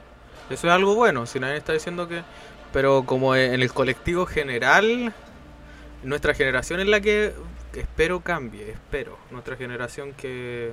Yo creo que en el fondo eh, ya, a ver, ya no, no, no puedes ocupar las mismas estrategias políticas que se ocupaban hace 20 o 30 años que atrás, siguen en estando donde igual. que sí, pues, pero no funcionan. No, pues no funciona, ellos no se dan cuenta. Eso es lo que pasa, pues, ellos no se dan cuenta que ya no está funcionando y no se dan cuenta porque viven en una burbuja gigante. Entonces, claro, ocupan las, las estrategias eh, tan básicas, tan paupérrimas de yo me peleo por un lado, yo me peleo por otro, pero hay que reconocer de que hay un sector de la población en Chile de que está más informada. Yo no te podría decir cuál sector es, pero fíjate que se vio reflejado en las elecciones de los constituyentes. Yo juraba pata junta que los constituyentes que iban a salir iban a ser los mismos buenos de siempre, literal. De hecho, ni siquiera estaba entusiasmado por esas elecciones. Dije, no, van a salir los mismos personajes de siempre. No. Y terminó, sali- y terminó saliendo la lista del pueblo, con sus pros y sus contras. Pero ahí tú te das cuenta de que hay un sector de la población, que no es menor, que empezó a informar al resto, a decirle, oye, de esto nos tenemos que preocupar, de esto tenemos que trabajar, esto tenemos que hacer. Y finalmente, claro, es súper cliché decir Chile despertó. Yo no creo que Chile haya despertado. Finalmente, eh, por años estuvimos siempre dejándonos que el dedo se nos metiera en el ojo constantemente. Y la guinda de la torta, los famosos 30 pesos que terminaron detonando aquí las manifestaciones en Santiago por el alza del metro, claro, pues, es- es la guinda de la, la torta. guinda, pues sí. La pues. guinda de años de, eh, Abúrrete, pues. pro- de, de problemas eh, tanto en salud como en educación como en acceso a la vivienda. Entonces, claro, como decías tú, Maxi, podríamos decir, oye, pero es que se hablan de otros temas, no sé, pues matrimonio igualitario, eh, legalización de marihuana, qué sé yo, pero seguimos teniendo, teniendo los problemas básicos sin resolver aún. Entonces, eh, eh, estamos tratando de que el país avance, pero a su vez, aquellos temas eh, más clásicos, por decirlo así, todavía están sin resolver. Ujú. Igual el tema de participación ciudadana hemos avanzado harto. Yo creo que el principal como parte de la población que ahora sí se está haciendo presente y que antes no estaba participando era la población joven y se veía a nivel de cervel en las votaciones como a nivel como institucional, formal de participación política se notó en, en estas votaciones que Bueno, se notó en el apruebo y en el rechazo, en la votación de los constituyentes y incluso en las primarias. Las primarias también tuvo una alta votación, una alta participación de gente, las primarias, digamos, legales, no las primarias ciudadanas. Ay. No las primarias de donde participó Proboste, eh, Narváez y, y ¿cómo se llama el otro? Maldonado, pues, weón. ¿Quién cacha Maldonado? Oye, ya, pero aquí les planteo la siguiente pregunta. ¿Cómo afecta a nivel político y cómo debiera, debiera actuar eh, la mesa directiva de, de los constituyentes con respecto al tema de Bade? ¿Cómo, cómo debieran reaccionar frente a este? ¿Cuál, ¿Cuál debieran ser los pasos a seguir eh, para devolverle, digamos, esta especie de credibilidad y además qué trabajo debería también realizar la prensa para que la credibilidad se mantenga. Porque eso es como, Ta- dice- ah. como dijiste tú, Maxi, claro, pues fácil caer en el cagüín, es fácil tomar este único tema en particular y hacerlo bolsa. Y estirarlo Pero- y estirarlo. Es Claro, que, y lo pero- siguen estirando, pues. Y lo pero nadie de, habla- a nivel de disculpa, disculpa, dale nomás. Sí, pero No. nadie habla de la cantidad de horas de sesión que han tenido los constituyentes, se quedan muchas veces hasta las 2 de la mañana, entran súper temprano, eh, comen afuera, o sea, ellos tienen harto en contra y aún así están trabajando hasta súper tarde para poder resolver justamente eh, eh, todo lo que eh, o, o todo lo que la- las personas sintieron que tenían que hacerse con las manifestaciones. Dejo la pregunta abierta. A nivel de prensa yo encuentro que igual está complicado porque toda la prensa más oficial, hablamos de diarios y de medios de comunicación masiva no igual tienen sus propios intereses súper claros entonces no ahí a meter mano no, no se puede en este momento yo creo ahí a nivel de prensa habría que intentar informarse a través de medios más alternativos encuentro yo que sería como la opción pero igual sería como del, del proceso constituyente como tal. Claro. Por ejemplo yo sigo harto a Jaime Baza y a la Elisa Loncón a través de su propio medio Instagram Twitter y me voy informando ahí de lo que van haciendo. A nivel como de los constitucionales que podrían hacer dentro de ellos mismos, escuchaba a Baza en una entrevista que él hacía hincapié en la falta de mecanismos como para poder como desvincular a personas, en este caso constituyentes, del mismo proceso. Porque En el no, no hay reglamento- un mecanismo. pues, No, claro, en el reglamento puede- yo creo que no lo pusieron a lo mejor. Y Entonces- ahí igual es complicado. Pero no, no sé si desvincularlo porque ¿qué pasa con el puesto de él? ¿Quién lo iría Claro. a tomar? Ese es otro tema, pues ¿cómo lo podéis desvincular? ¿Y quién toma el puesto de él? Porque en teoría, ¿cuántos son? ¿200 y tantos? No recuerdo la cifra. Debiera Sí, pues, ser al fin y al cabo igual- 155 constituyentes. 150. Y dejáis como, dejáis como toda una población que entre comillas estaría siendo representada por este compadre que ya, para empezar, ya se deslegitima la confianza y la representación como tal que pueda tener de su población y ya si es que lo sacáis dejáis a una parte sin estar siendo representada. Claro, mira, yo ahí en defensa, de, de- en cierta forma, yo siento que, claro, pues la gente que votó por él, votó en cierta forma aludiendo a esta enfermedad que él tenía, pero a su vez no votaron por lástima, po. votaron sabiendo de que Mm, ¿cómo el es una sistema de salud sí, en po. Chile eh, eh, es, es parte de las deficiencias que queremos que se resuelvan en esta constitución. po. Yo lo digo, trabajé dos meses en un hospital y es penca el sistema público. Y el privado también. Estoy cachando que Sí. el privado igual es bien penca. Eh, con lo que miraba nomás, sí, pues, pero es penca porque... Ay, ahí la jerarquía que hay en un hospital es bien huevia. Faltaba una jerarquía bien huevia. Ya, pero Bueno, ese es en- otro tema. Observar igual que la mesa directiva también reaccionó rápido frente a las declaraciones de, de ¿Qué- Rodrigo ¿Qué Rojas. hicieron? Eh, No, no sé ellos mandaron a fiscalía los antecedentes para que se iniciara un proceso de investigación con respecto a la declaración, claro, eh, de patrimonio que había hecho patrimonio, declaración de patrimonio, no me acuerdo. sí, De los bienes. Eh, por exacto de estos 27 millones que debía producto de un supuesto de un supuesto tratamiento eh, ¿Qué, te, de quimio. qué te lleva? Bueno, yo en mi cabeza no sé. ¿Qué No, mira, sí, lo- el, el tema de, el tema de la salud en Chile es caro. El tratamiento para un cáncer es caro. Sí. El tratamiento en clínicas es un tratamiento caro. sí. Las operaciones son caras. Sí. O sea, imagínate el costo de tu operación, el costo de la mía. Son, son, son- es caro. Y es fue, caro y poder fue operar. privado solo para no caer en urgencia, porque hay. Y es porque era relativo lo mío, pues. Y porque te da la facilidad de poder hacerlo en tus plazos, en tus Sí, pues, también. Porque esperar una li- hasta estar en una lista de Tres, espera. cuatro años hasta que la cuestión te haga un daño Claro, el servicio público es estar esperando en una lista de espera mucho tiempo. Exacto, pero ya, volviendo al tema de Rodrigo, y nos estamos, estamos, Sí. estamos variando a, a muchos temas. Entonces, ¿qué debiera hacer la, la mesa directiva o qué debieran hacer los constituyentes como es, tal es que yo creo que lo, lo que hicieron porque- ya es suficiente. Van- Porque igual se entrevistaron a muchas personas, yo vi la entrevista que se le hizo a, a la tía Pikachu y a otra constituyente más que pertenecen, digamos, a la lista del pueblo, Ya. pero pero lo quiero decir, súper... No es mala onda, pero yo sentía una defensa frente a, a lo que él hizo. al- al- al- claro, al personaje, más allá de, de entender que finalmente él cometió un error y ese error tiene consecuencias políticas. O sea, no lo voy a juzgar a nivel emocional, cada uno sabe a dónde le aprieta el zapato, pero es, su error tiene consecuencias políticas, con consecuencias políticas tanto para los constituyentes como para la lista del pueblo. Entonces yo tengo que ser súper frío en ese caso. No debiera tomar decisiones más prácticas porque eh, obviando un poco lo emocional, creo yo, ¿no? Sí, pues sería lo más coherente en la situación. Igual dentro del contexto como el partido, igual es un partido súper reciente, entonces me imagino que no tienen como un nivel de organización tan claro, ellos mismos como partido no tienen que tener ningún protocolo o mecanismo para poder saber cómo manejarlo, ni tampoco creo que Pero- tengan tanta como, Experiencia. sí, o un consenso para poder como manejar esto, Dentro de- incluso de su mismo partido, que debería ser como lo, lo primero ahí. Ahora convengamos que las mentiras son pan de cada día en la clase política, ¿eh?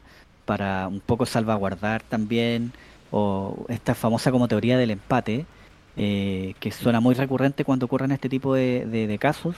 eh, tampoco no- no- nos pisemos la capa entre superhéroes, pues, o sea, tampoco voy a condenar a, a un sector de, de la clase política constituyente cuando finalmente es pan de cada día que grandes ministros o grandes presidentes de la República eh, han hecho uso de la mentira para estar donde están. Entonces, tampoco los voy a crucificar. Por favor, silencio. Me, me encantan los No, silencios. oye. Esto es un programa de radio. No puede haber silencio. Es un podcast, no un programa. Aunque tenemos harto de programa de radio con la música, debo admitirlo.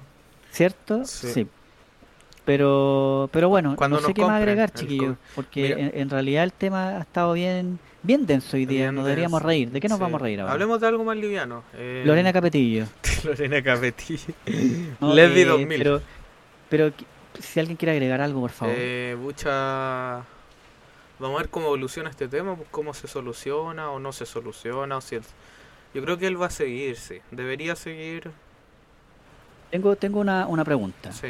eh, del- de, ust- para, para ustedes. ¿Ustedes creen en el proceso constituyente? Sí. ¿Tienen fe en el proceso constituyente? Yo sí. Sí, sí, en comparación a lo que me- me- tenemos son- de ¿Son comparación. de aquellas personas que creen que, que debiéramos potenciar más el lado positivo del proceso, Sí. tratarle de, de salvaguardar el proceso y a los constituyentes que tratar de desmerecerlos? Eh, sí, Sí, sí, la- yo yo- defiendo totalmente. Yo igual, pues, pero hazme esta pregunta cuando tenga el borrador de la constitución y lo haya leído, hazme esta pregunta y ahí te voy a decir si lo fue o no. Oye, Oficialmente. si dura si dura el programa de aquí a esa fecha, deberíamos hacer el, el- un programa dedicado a, a leer la nueva constitución. Entonces, estaría de la- a me comentar lo, lo que comprendimos de... Porque igual yo creo que como la redacten también, como la redacten, usarán el lenguaje inclusivo. Eh, no sé. Yo creo que sí, sería básico. Ya, pero eh, Pero bueno, ahí vamos a ver. va- pero bueno, ya. esperemos, digámosle a la gente que en realidad nosotros somos gente progresista, que esperamos que todos estos procesos funcionen de forma totalmente democrática. Suenan lindas estas palabras, ¿eh? suenan, suenan muy bonitas, democráticas. Nuevo partido lealtad, es sábado.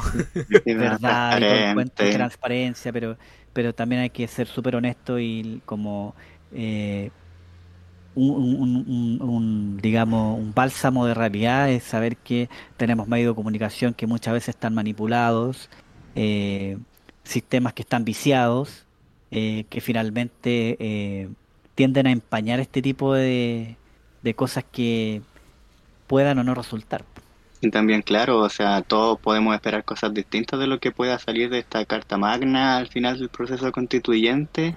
Y también tenemos que entender que dentro de esto hay constituyentes de todos los sectores políticos, entonces por lo mismo cada uno va a estar defendiendo sus propios intereses y no va a poder ser todo lo que uno quiera dentro de esta carta, por lo mismo si es una democracia intentando que quede lo más cómodo para toda la población.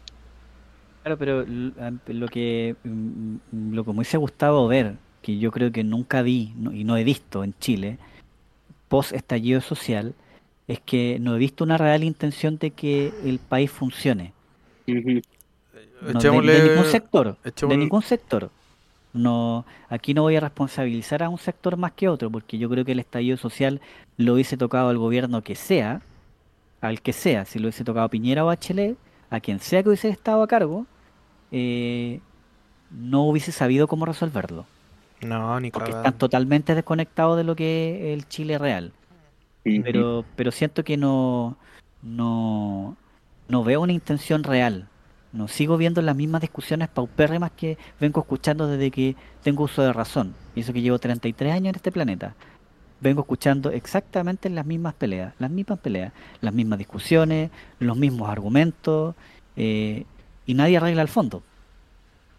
Todos discuten superfi- superficialidades, pero nadie quiere arregl- arreglar el fondo. Entonces seguimos discutiendo tú por un lado, yo por otro, seguimos defendiendo intereses tú por un lado, yo por otro, y la gente se sigue muriendo de hambre. He dicho, caso cerrado. Claro, es que no habría que ver efectivamente de una vez después de que todo esté redactado y aunque sea todo esto redactado, lo mismo que decía el Nico, es diferente a que se puede ver muy lindo en una en un documento, pero de ahí que se aplique, de ahí que, que se formen todos los entes institucionales, fiscalizadores, etcétera, para que esto funcione y se aplique, es otra cosa. Es cierto eso, es cierto. Eh, ya, pues damos por cerrado entonces el tema. Deja esta música de fondo nomás. Ya.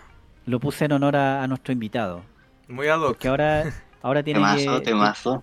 tiene que venir eh, eh, un momento de distensión ya, porque está, me puse cuadrado ya. Mm. Eh, Maxi, ¿por qué este tema? Por favor, explícanos. Porque este tema, uy, tema hasta de ringtone de mi teléfono en la media, banda favorita, System of a Down. ¿Ellos volvieron o no? Me parece que volvieron. Volvieron, sí, sí, volvieron hace ¿En un par de de años. ficha? Creo que volvieron, después se separaron durante un tiempo y volvieron de nuevo. No, no sé, bien no he estado siguiendo, pero se ha retomado.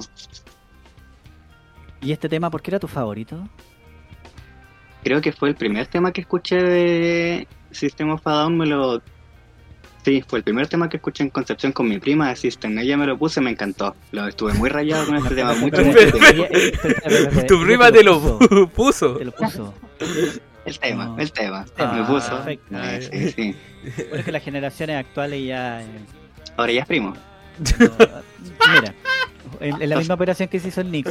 También. Cuidado que se le va a salir el riñón. no sabe, vamos a ver si después hay sangre. Pero no, Vamos, no vamos a ver si, si hay coágulos. Echar coágulo ahí. Oye, pero no le encargo a nadie tener coágulo en la orina.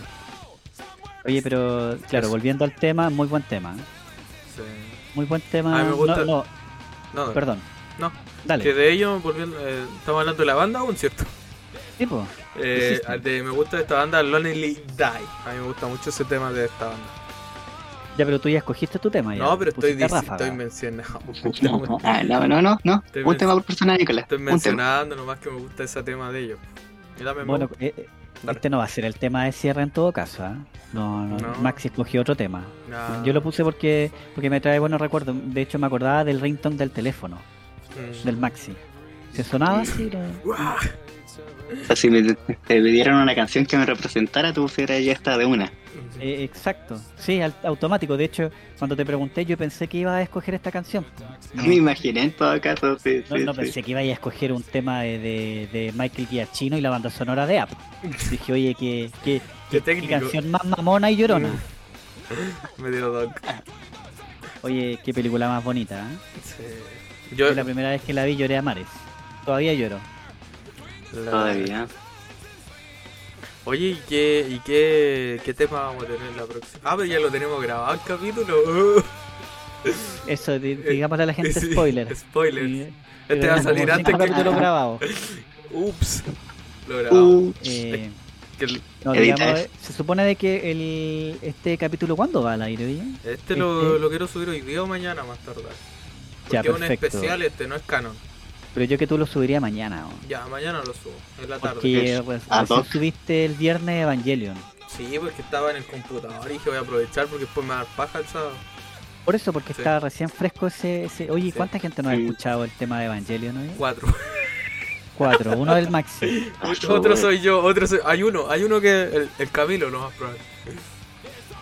Ya, eh, sí, pues entonces, porque el- entonces, como esto lo va a subir el lunes, Sí, el lunes. eh, podemos adelantarle a la gente que el capítulo del sábado, ¿de qué trata, Nicolás? De libros. De libros, hablamos de libros. Nos gustó, me gustó a mí bastante. A, a ti también te gustó. Estábamos los dos hablando de Está- libros. Sí, ¿cuánto duró ese programa más o menos? Como una hora cuarenta. Ah, Me gusta, me bien. gusta y acerca de recomendaciones de libros que ustedes hayan leído.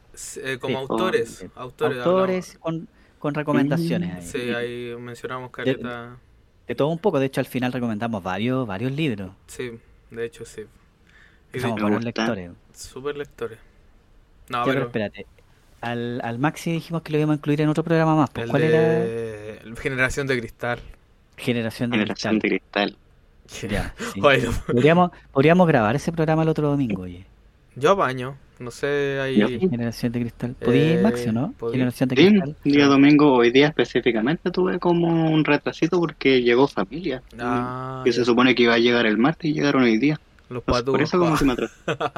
Oye, pero, pero el otro domingo puedes grabar entonces. Generación de- Sí, ningún problema. Oye, pero. Ah, el otro domingo 18. Ah, Ah, vamos a estar pues, todos botados. Todos zapateando. Sí, pues. sí, sí, igual va a ser. Yo no creo que tenga problema porque mi familia se va a ir para Yungay y me voy a quedar yo en Chillán. Tengo que trabajar el, do- el sábado. Uf. Yo, yo- yo tampoco tengo problemas, no sé el Nico. ¿Y el domingo? Eh, Y no. va a estar zapateando con la caro, ¿no? No, mi- No, ya no sé. zapatean ya. No, estoy enfermo y ya no uso la cosita. Oh, de veras. Oye, ¿te, te imagináis después, después, no, que salgamos de ahí. Sí, sí. No, ¿qué- quería decir? Quería decir Alarma de funa. Claro, después lo hacen y, y en pleno acto y te sangra. oye. ¿Te imagináis?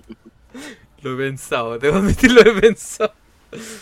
No me. o, o, o te sale ahí, ahí eh, esa cosa blanca que suele salir de ahí, pero con, con sangre. Ya, ya, ya que salgamos. Como, como cuando, cuando abres un huevo y encontráis sangre, ahí, la clara. Ay, Concha tu madre. Ya, eh, cambiamos de tema. Ya, domingo, generación de cristal, entonces. Sí, entonces vamos a hacer un capítulo dedicado a la generación de cristal. Bueno, aquí Maxi nos tiene que dar la cátedra, pues él es, él es el experto psicólogo. Oye, Nosotros nos, nos entregamos a ti, Maxi, en este trío.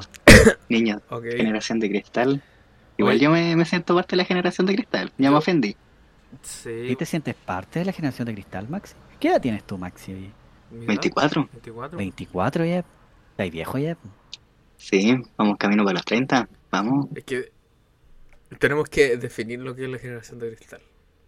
¿Qué es alguien de generación de cristal? Generación Z, generación X, hay muchos Oye, términos hay- ya. Sí, Sí, hay demasiados nativos términos. digitales y toda la.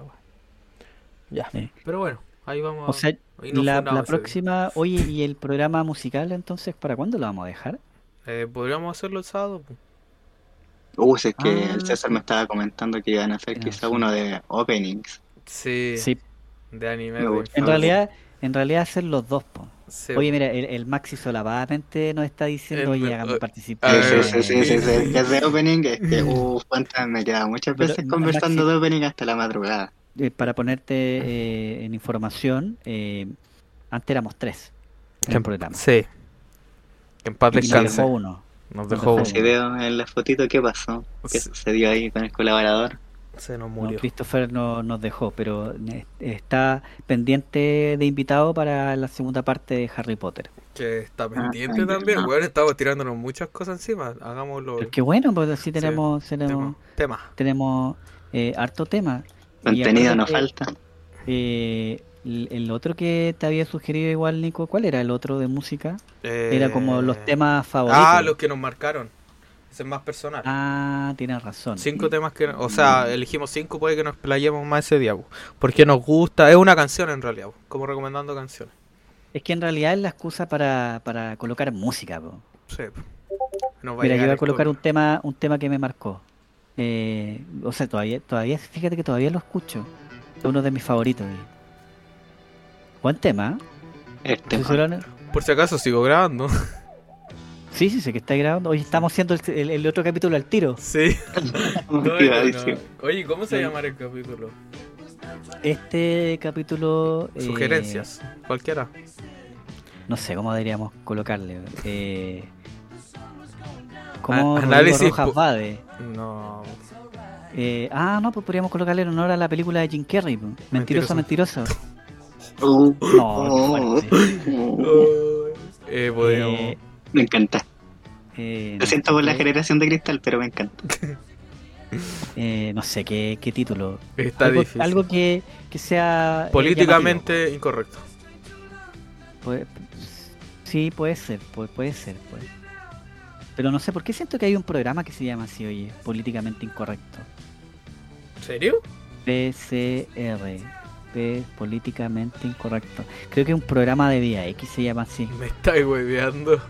Sí, no estoy seguro. Que ahora que lo recuerdo, políticamente El incorrecto. de la red me dice aquí. Ah, de la Ah, red. ya. Capaz ¿Y, que y quién está ahí en ese programa políticamente incorrecto? El Belén con...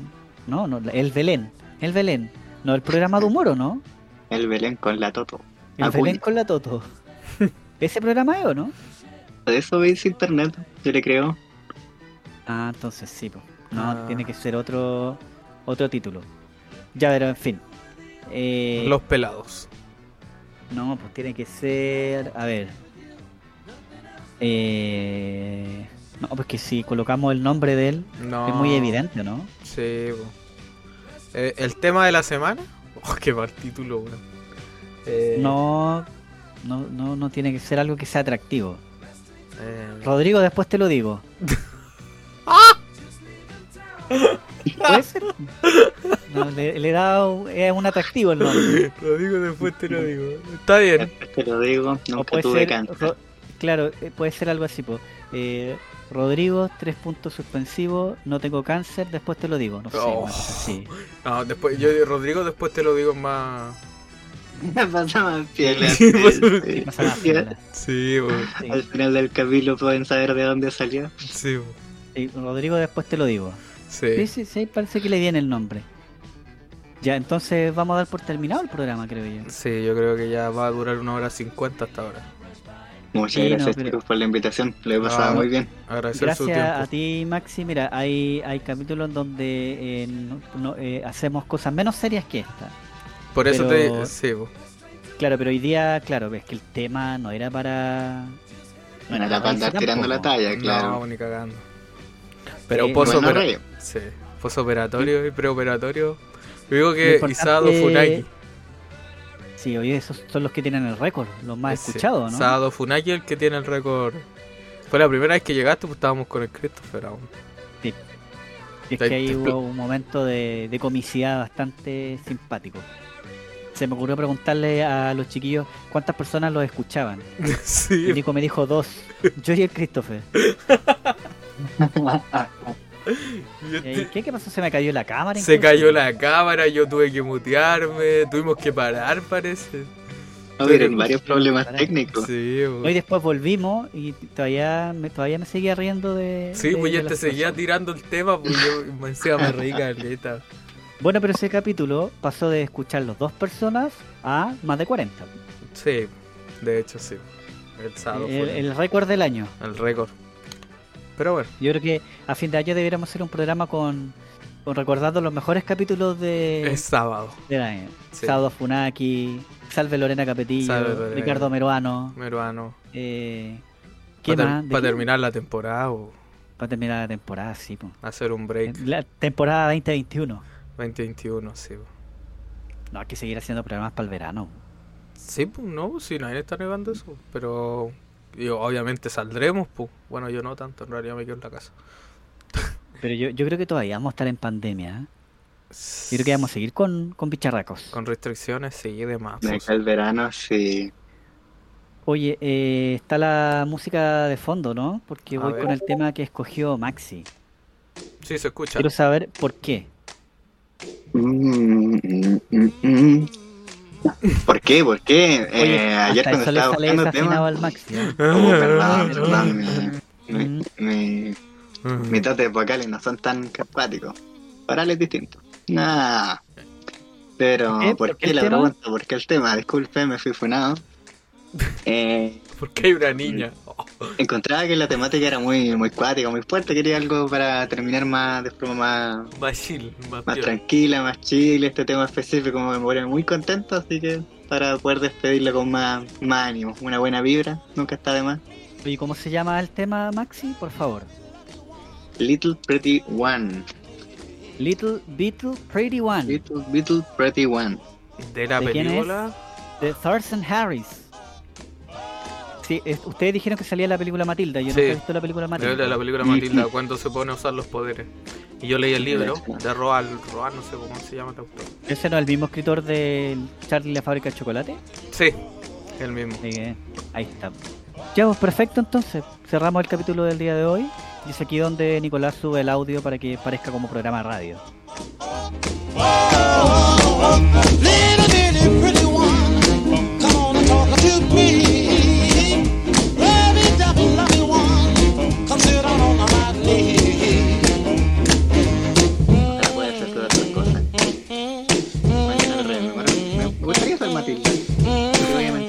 Maxi.